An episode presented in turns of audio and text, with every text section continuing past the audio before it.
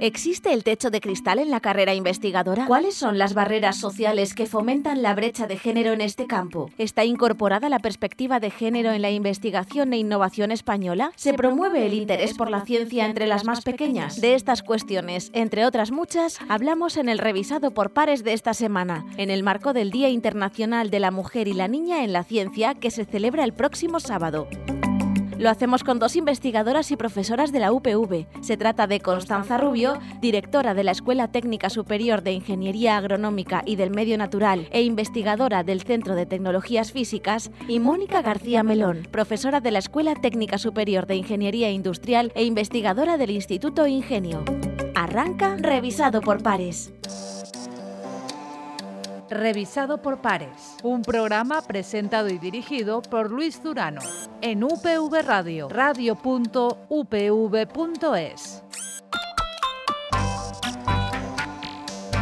Hola, ¿qué tal? Bienvenidos a una nueva entrega de Revisado por Pares, en el que programa en el que vamos a hablar de estas y otras eh, cuestiones con las dos protagonistas que ya os ha presentado nuestra compañera Celia. Estamos hablando de Constanza Rubio Michavila y de Mónica García Melón. A las dos, Constanza, Mónica, mil gracias por venir a hablar de ciencia, a hablar de la OCF, a hablar de vuestra trayectoria y a debatir un poquito sobre si existe techo de cristal en la carrera investigadora o no. A las dos, mil gracias. Gracias a ti por la invitación, Luis. ¿Qué supone para vosotros la ciencia, Constanza? Bueno, gracias en primer lugar por darnos la oportunidad de estar aquí y de, de defender la presencia de la mujer en la ciencia. ¿Para vosotras la ciencia es vuestra vida? Parte de ella. Es parte de ella, es digamos que mitad, en mi caso mitad de mi vida. Eh, para mí la ciencia significa una manera sistemática y lógica de descubrir nuevos conocimientos y comprender el mundo que nos rodea. La investigación, por el contrario, es ese camino que nos va a conducir a la ciencia, el camino que nos va a conducir al avance científico. Así es como yo lo veo. Bien, estoy de acuerdo contigo. Efectivamente, la ciencia es una manera de afrontar las cosas, de cómo descubres y comprendes al mundo, pero la investigación, que hay que distinguir, investigación en ciencia, ya que puede haber investigación en muchas otras áreas, es el conocimiento, es el progreso, es el avance y el avance tecnológico para nuestra sociedad, para las personas, y que en este momento hay que combinar y atender eh, de manera especial a la sostenibilidad. Sostenibilidad que no solo tiene que ser económica y ambiental, sino que la parte social juega un papel muy importante en la ciencia actual. ¿Volveríais a elegir este, este camino, Mónica, Constanza? Sí, mm, yo tengo claro que sí. Creo que elegí el buen camino. Y fíjate que hace de esto ya más de 25 años. y yo me refiero al camino de ser a la vez profesora e investigadora, porque ser solo investigadora no me habría gustado tanto. La investigación me permite esa libertad de acción que agradecemos todos, pero la docencia me conecta con los con las nuevas generaciones, con los chavales más jóvenes y me permite ver cómo avanza su vida y eso eso es muy satisfactorio. Yo sin lugar a dudas eh, volvería a elegirlo y volvería a elegirlo, como ha dicho Mónica, la parte docente, la parte investigadora y ahora también combinándolo con la parte de gestión.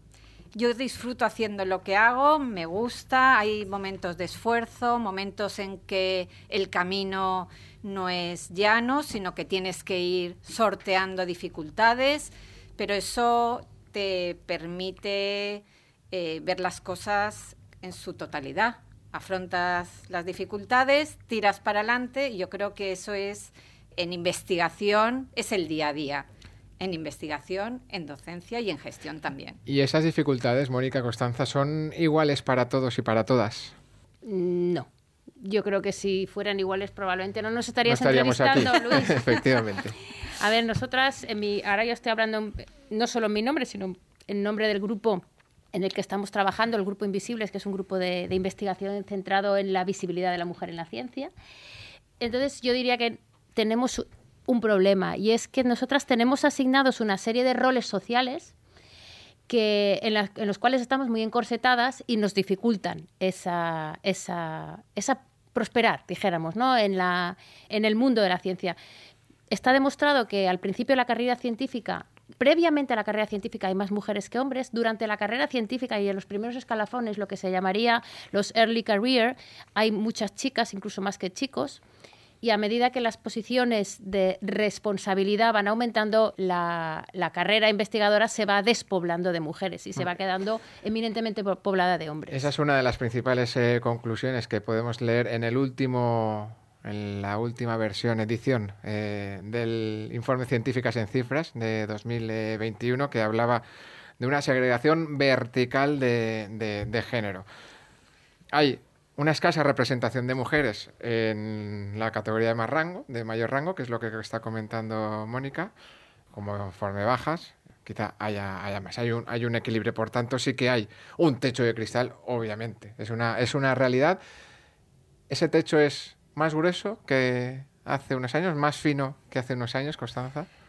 Hombre, yo creo que es más fino que hace unos años. Existe, existe. Actualmente todavía existe. Lo que creo es que en la medida en que las mujeres van llegando a esos, a esos puestos de responsabilidad y se, se visibiliza ese, ese poder estar y saber estar de las mujeres en puestos de responsabilidad, eh, somos ejemplo para otras generaciones y por tanto cada vez el techo de cristal en cuestión de género será menor. Has incidido mucho, eh, Mónica, en los roles eh, sociales asumidos o atribuidos a las mujeres. Es el principal, no sé si la palabra es correcta, correcta es escollo o, o barrera. O barrera. Sí, de hecho sí lo es. Además, bueno, podríamos poner como ejemplo el, más característico, el que todos conocemos, que es la asignación de, roles familiares. Los cuidados familiares recaen eminentemente sobre las mujeres, sea tanto los de los hijos como de los padres. Además, tenemos comprobado ya nosotras, pero bueno, está publicado en, muchos artículos científicos, que la paternidad, la baja por paternidad o maternidad que llamaríamos en España, muchas veces los, los, hombres no se la cogen. O si se la cogen, se la cogen de manera parcial o a ratitos, no a ratitos, sino a semanas. De modo que eso tiene un, impacto mucho menor en su carrera científica, hablando de científicos. Además, a nivel micro, podríamos hablar de, de dinámicas sociales segregacionistas. Por ejemplo, en, los, en las organizaciones que hacen ciencia e innovación, ya no me estoy refiriendo a las empresas, sino las propias en las que nosotras estamos trabajando, se crean unas dinámicas de trabajo como salir a tomar una cervecita o quedar fuera para jugar al fútbol, que de manera inconsciente generan una segregación por sexo. Eso hace, eso impide algunas de las oportunidades que podrían tener las mujeres. A ver, yo estoy de acuerdo parcialmente contigo. Yo creo que se están haciendo políticas para evitar que haya esa brecha entre los género, entre género. El hecho de que tanto el padre como la madre o, los progenitores puedan disfrutar y deban disfrutar de la baja por, por tener un hijo o una hija. Quizá la clave, perdona Constanza, quizá la clave es el deban. Claro, deban. Por eso le he dicho, disfrutar de ese permiso hace que las empresas no tengan que cuestionarse que si contratan a una mujer en edad fértil o, que tenga posibilidad de tener un hijo o una hija, corran el peligro de tener una baja por maternidad. El hecho de que pueda disfrutarlo uno u otro y deban hacerlo hace que eso ya no sea un, un signo distintivo entre los dos géneros. Yo creo que esas políticas son importantes. Sí que creo que hay una cuestión de educación en esos temas porque mm, la parte más de ciencia, ingenierías y demás, tradicionalmente está asociado con valores que se asignaban al género masculino. Con lo cual, cuando tú hablas de ciencia o de ingeniería, te asocian con una persona fría, sin, muy cerebral, sin capacidad de empatía, etcétera, etcétera. Si esos valores se disocian de estos estudios y se entiende que la ingeniería y la ciencia es progreso, es avanzar para ayudar a la sociedad, es roles tradicionalmente más femeninos, no se asociará esas carreras científico-técnicas con la masculinidad, sino con el ayudar, que tradicionalmente son roles femeninos y por tanto las niñas y las mujeres pues optarán por ese tipo de carreras y las familias de esas niñas que eligen ese tipo de carreras no lo verán como una cosa rara o como un bicho raro que tradicionalmente también te designan, ¿no? Bien, yo quería matizar una cosa, Constanza, estando de acuerdo con todo lo que has dicho. Es verdad que se han, se han caído o han desaparecido parte de las barreras legislativas, dijéramos legales, que existían, de modo que ahora el papá y la mamá ambos se, toman, se podrían llegar a tomar la misma, el mismo tiempo de baja maternal. Otra cuestión será la, barrera social. Pero la barrera social, eso es a lo que yo me refería. Todavía está mal visto que obviamente si yo soy una mujer y me tomo la baja es lo que me corresponde, pero todavía hay muchos padres que dicen, uff, a ver qué dirá el jefe, qué dirá mi jefe o mis compañeros si yo me tomo los cuatro meses, por ejemplo, del tirón. Pero la mujer se lo toma. Claro, por eso digo que entonces si el, el padre, el hombre, no se lo toma o se lo toma de trocitos, cuando el, proyecto ya lo ha entregado y entonces tiene la, posibilidad de disfrutar ahora de tres semanas de permiso y luego cuando eh, tiene otro deadline y vuelve a acabar una tarea, claro, la afección directa sobre la carrera investigadora es distinta. Eso es lo que nosotros hemos comprobado.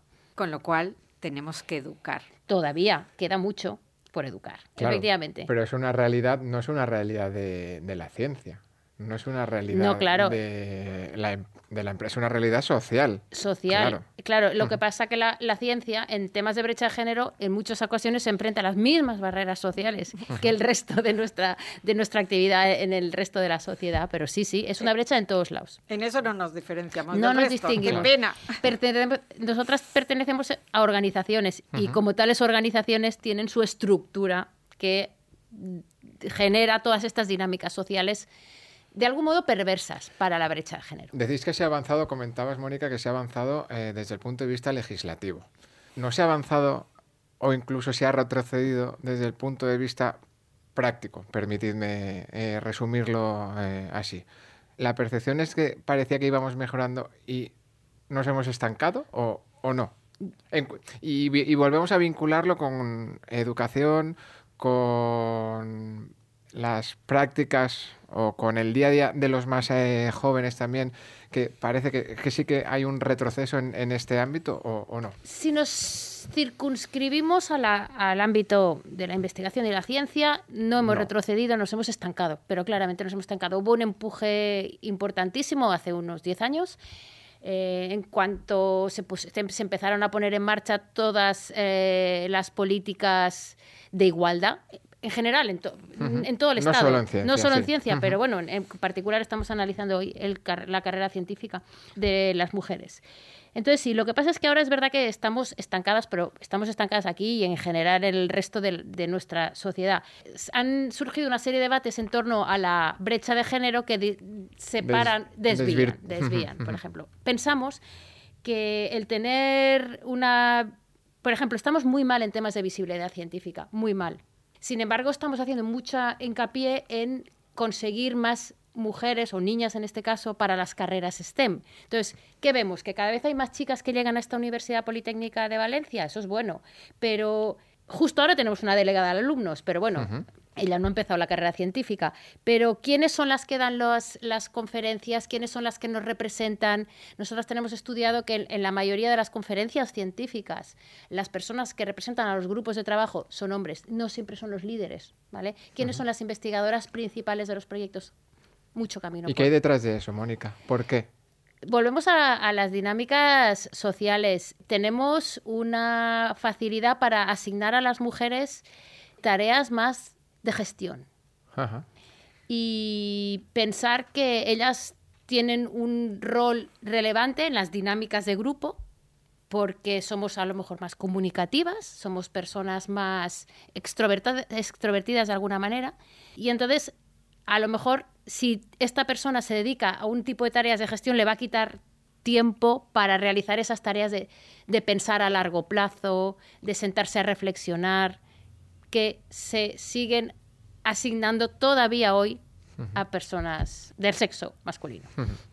A ver, yo creo que mm, es verdad que los puestos de responsabilidad a nivel científico todavía eh, recaen sobre hombres mayoritariamente, pero es mm, porque en la medida en que son ellos los que ocupan esos puestos, cuando hay que designar a alguien mm. para un puesto similar, siempre son, siempre se fijan en el de su lado, que sigue siendo hombre. En la medida en que las mujeres vayamos adquiriendo esos puestos, los referentes seremos también las mujeres. Entonces, lo que hay que ir es avanzando, dando pasos y no como ocurre actualmente, que decía Luis, nos hemos estancado, nos hemos estancado.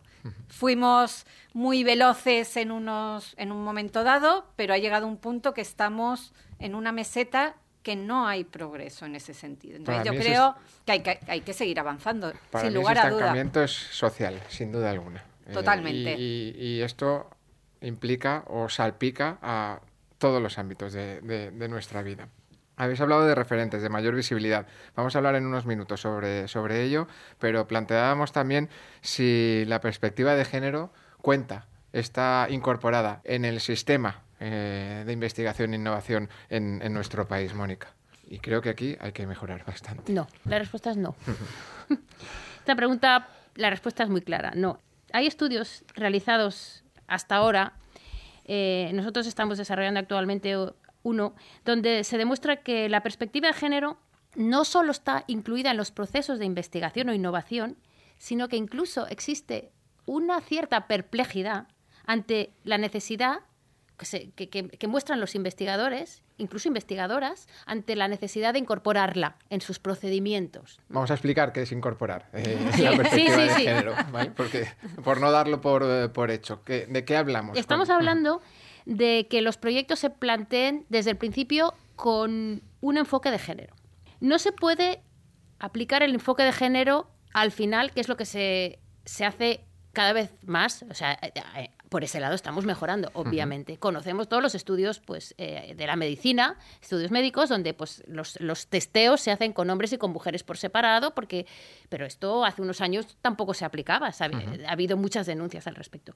Pero nosotras queremos ir un poquito más lejos. Entonces, nosotras pensamos que en temas mm, que nos atañen a esta universidad, como por ejemplo motores, temas así relacionados con aspectos que estarían alejados de nosotras, inteligencia artificial, podrían también, en ellos se podría incorporar una visión de género. Nosotros ponemos siempre un ejemplo que nos parece muy ilustrativo, que es que un ejemplo, eh, un ejemplo sería decir cómo se diseñan las gafas de eh, realidad virtual.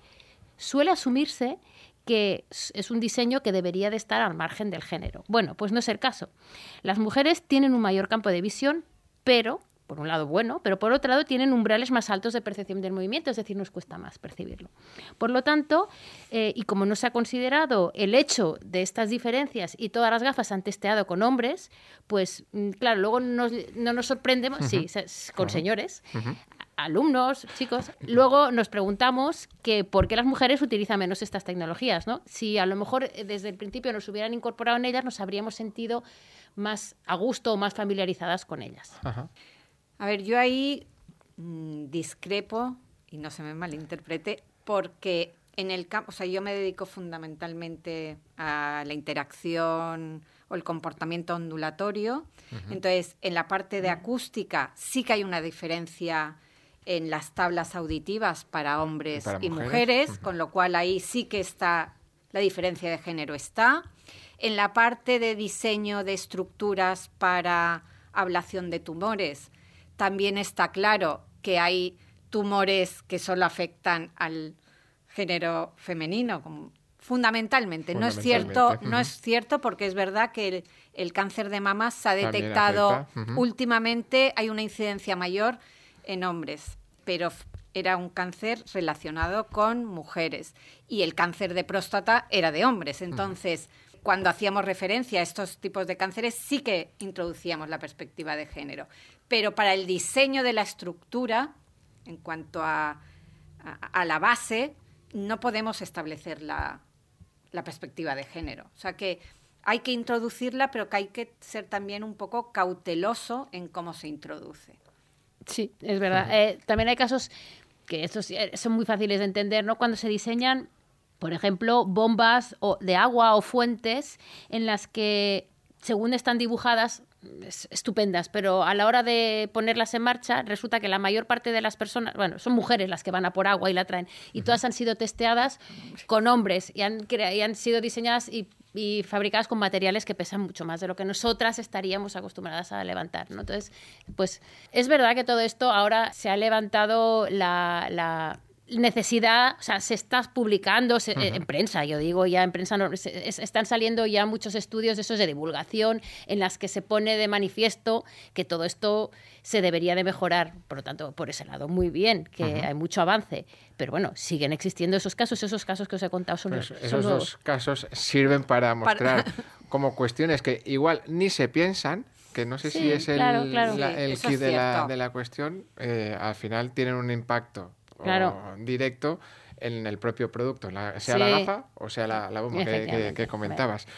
Antes, eh, Constanza, trazabas un, perfil de, de, lo que se asigna a unas carreras científicas técnicas con algunos adjetivos. En esta entrevista que vamos a escuchar ahora añadimos uno más. La entrevista es un corte de una entrevista más larga que hacíamos hace hace unos meses a Elena García Armada, con motivo de la inauguración del mural que el proyecto Dones de Ciencia de esta universidad y de las naves le rinden en nuestra ciudad. Lo escuchamos y hablamos y de lo que, de lo que dicen. Las mujeres que al final nos dedicamos a la ciencia tenemos una clara influencia familiar. Hay algo, un referente familiar, un entorno familiar pero hay otras muchas chicas que no tienen esos referentes. Y, los, y, es necesario es necesario que se cambie la visión que tienen la mayoría de las chicas y los chicos en general en la ingeniería como algo de chicos ¿eh? es como algo muy masculino algo en lo que pues ellas no, no pueden realizarse como mujeres a lo mejor algo que las va a, este, estigmatizar como frikis como raritas eh, es verdad que además el momento en el que se decide las carreras científicas es un momento en el que la persona es muy vulnerable realmente a las opiniones de los demás y, por tanto pues esa visión que puedan tener los demás de uno afecta muchísimo, ¿no? Entonces esa visión de que el que se dedica a la ingeniería es, pues es un friki, eh, es un rarito, es el típico que descuida su imagen y además siempre en masculino, ¿vale? Entonces creo que es muy importante, primero, evidentemente que vean que hay mujeres que se dedican a esto, es importantísimo. Segundo, que esas mujeres sean contemporáneas y vean y cercanas y cercanas y que vean que es una persona con la que se pueden cruzar por la calle o tomarse una cerveza o hablar de cualquier cosa que, que, son personas como ellas. Sí, es lo que te decían los alumnos y las alumnas eh, después de la inauguración de, del mural eh, tuvieron esa oportunidad de, hablar directamente con la protagonista del mural, que es alguien cercano. Claro, claro, es exactamente. Eh, yo creo que es, es, muy importante que se puedan sentir identificadas, decir, no, si es que esta persona, y yo podría ser como esta persona, porque, bueno, pues es una persona normal, ¿no? No, no, no, no Además también es importante, sobre todo en el ámbito de las ingenierías, desmitificar esa, ese, esa necesidad de ser superdotado para hacer una ingeniería. Falso, totalmente falso. Como cualquier carrera hay que trabajar, hay que estudiar, son carreras difíciles evidentemente, pero que lo que requieren es una dedicación, un esfuerzo, un tesón y un tener claro cuál es tu objetivo.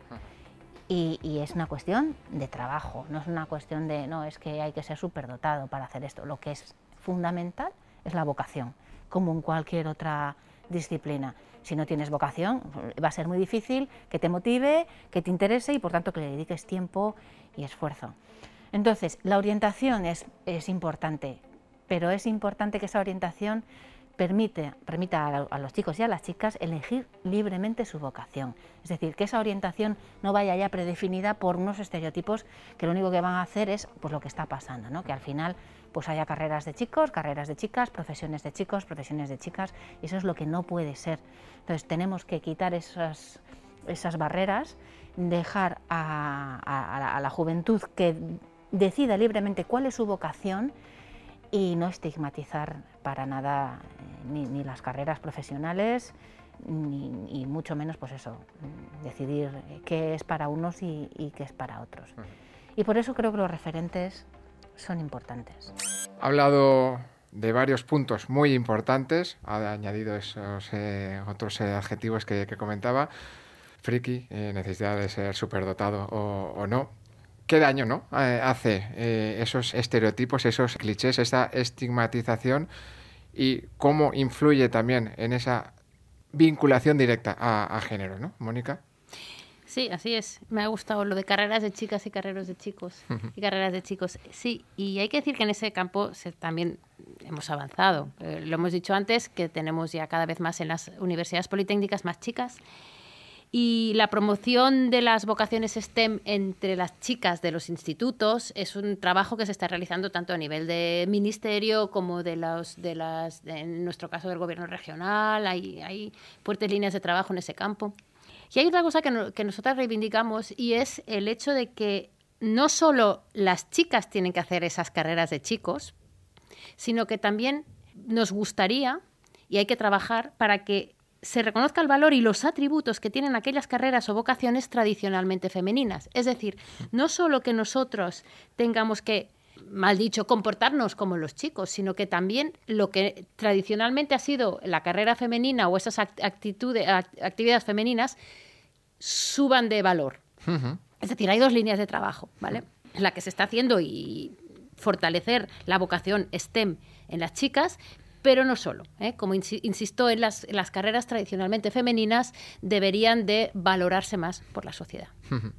Estoy de acuerdo contigo que es un trabajo de doble vía. Por un lado, que las carreras tradicionalmente reconocidas como masculinas por los valores que se le atribuían permitan a las mujeres estar en ellas, véase la ingeniería o carreras de ciencias, y también que las carreras que tradicionalmente tú eres chica, pues tienes que ir hacia esas carreras que estaban como menospreciadas porque era lo que elegían las mujeres, que eran lo que era menos valor tenía, pues hay que revalorizarlas y que las mujeres y los hombres puedan elegir la carrera que quieran de acuerdo con su vocación, pero no en función del valor que la sociedad le da. Entonces, es un, un trabajo de doble vía, como digo. ¿Y hasta qué punto son importantes los referentes, las referentes, como comentaba también eh, Elena? son muy importantes, son relevantes. Antes decías, eh, Mónica, la visibilidad científica. Sí. En ese camino. En ese camino, sí. Una chica, igual que hemos hemos puesto una ley de cuotas o la paridad se pide para el Consejo de Ministros y Ministras, para que las chicas se puedan imaginar algún día en un futuro con un puesto político relevante. Ese es el objetivo de, todas estas cuotas. Lo mismo en la ciencia. En la ciencia, si la persona que tú siempre ves representando los resultados del equipo de trabajo, yendo a los congresos o incluso haciendo entrevistas en la radio o en la televisión para contar el último avance científico siempre es un hombre, pues ese científico o esa persona científica, si no le pones género, todo el mundo piensa que es un señor. Eso, eso está ocurriendo. Entonces, eso a veces cuesta porque eso implicaría que desde un grupo, en un grupo mixto, se tuviera que hacer, hacer, al principio un esfuerzo porque las que fueran a presentar los resultados grupales o a representar al grupo en las distintas reuniones fueran las mujeres. Eso cuesta, porque no siempre son las, las que en, en, cada caso han sido las últimas en realizar ese trabajo las, o las que tienen los resultados más importantes. Pero eso es un esfuerzo que, estamos diciendo hasta que todo sea normalizado, esa visibilidad sea normalizada y entonces ya podríamos actuar, dijéramos, con más normalidad o sin menos restricciones. Pero al principio hay que hacer un esfuerzo, igual que se ha hecho con las paridades. ahí también tenemos un papel muy, muy importante en los medios de comunicación, de que no siempre se entreviste a un investigador para presentar unos resultados. Eso es fundamental. Estoy... De acuerdo y no de acuerdo. Sí. Eh, es que no me gusta hablar de cuotas, porque creo que Margarita Salas lo dijo. Eh, las mujeres ocuparán en el mundo científico el puesto que le corresponde por su capacidad y no atendiendo a cuotas. Creo que eso es muy importante. Estamos porque tenemos capacidad para estar. Es verdad que si no se hace un esfuerzo en ciertos momentos para que se nos visibilice, eh, no estamos. pero tenemos que tender esa que no haga falta cuotas. Yo, como habéis dicho, soy directora de la Escuela de, Ingeniería Agronómica y del Medio Natural. y en el equipo mm, somos mayoría mujeres. De 13 personas que integra el equipo, 10 somos mujeres. La gran mayoría. Mm, gran mayoría, pero gran mayoría, o sea, porque yo buscaba personas. Y resulta que cuando buscaba personas, las que el perfil que me encajaba era mujer. ¿Tenía que renunciar a que fuera una mujer para atender a cuotas? Yo creo que no. Entonces, ¿por qué yo no tenía que renunciar? Entonces, si queremos, creo que tenemos que quitar la cuestión de cuotas. Es verdad que hay momentos en que es necesario, pero tenemos que poner en valor nuestra capacidad y nuestra valía y que no sea necesario exigir cuotas. Aludías a Margarita Salas, ese mensaje nos lo trasladaba también cuando ella misma inauguró el 8 de febrero de 2019, va a hacer cuatro años, perdón, eh, inauguraba el mural que preside la fachada de, rectorado. Y, vamos a hablar ahora, o vamos a escuchar, mejor dicho, a otra protagonista de otro de estos eh, murales, que traslada un, mensaje que yo creo que es clave para resumir muchas de las cosas que, que hemos visto aquí y para ese horizonte deseado. Estamos hablando de, Ana Veiga. Ana es la madre científica de la primera niña probeta en España. La escuchamos y valoramos lo que nos decía. Hace también unos meses, eh, vaya por el mes de mayo o junio del año pasado. A mí lo que me gustaría es que realmente, eh, y estoy encantada de participar en este proyecto Donas de Ciencia, absolutamente, en el cual somos todas mujeres, pero a mí me gustaría que en un futuro no muy lejano, no hubiera que hacer actos eh, especialmente enfocados a, evidenciar el trabajo de las mujeres porque ya fuera algo completamente normal, que estuviéramos hombres y mujeres mezclados eh, de una forma completamente, completamente natural.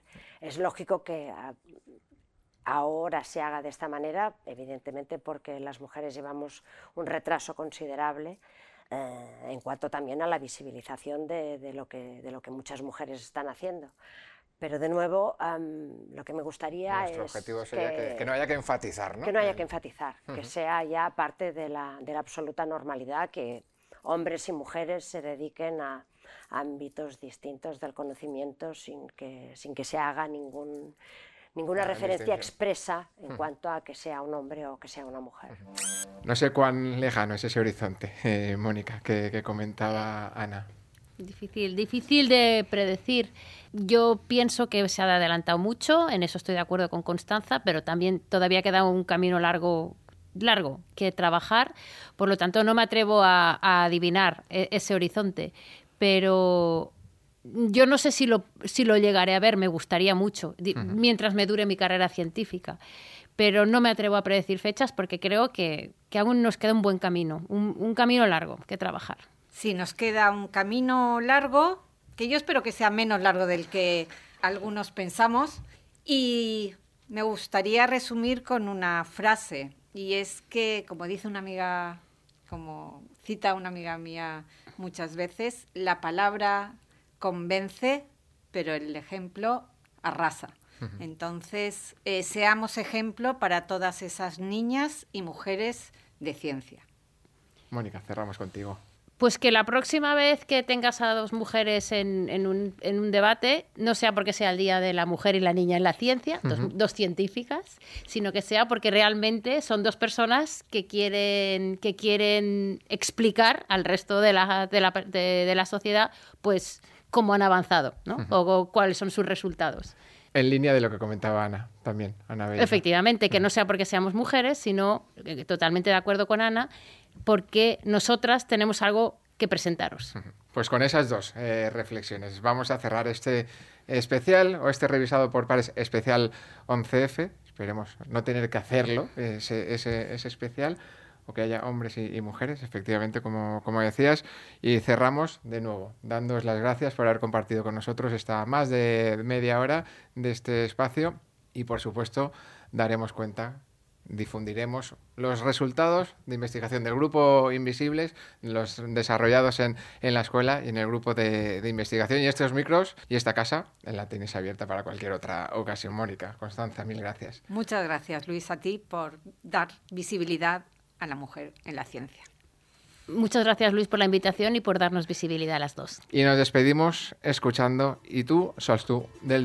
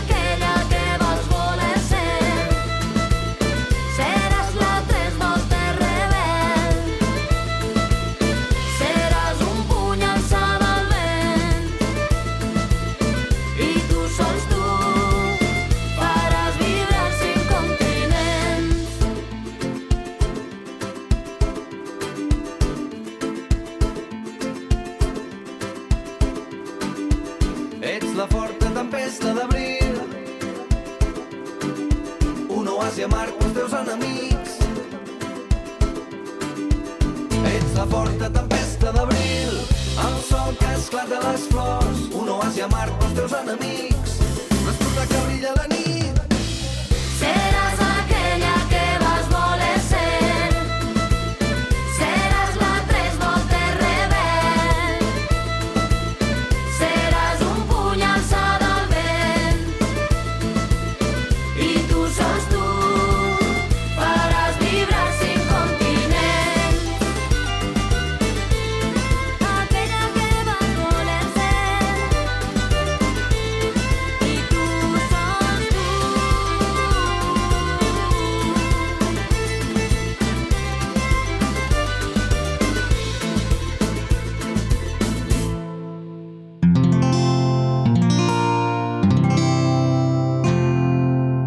Escuchar más capítulos de este podcast y de todos los que pertenecen a la comunidad Cuonda en cuonda.com.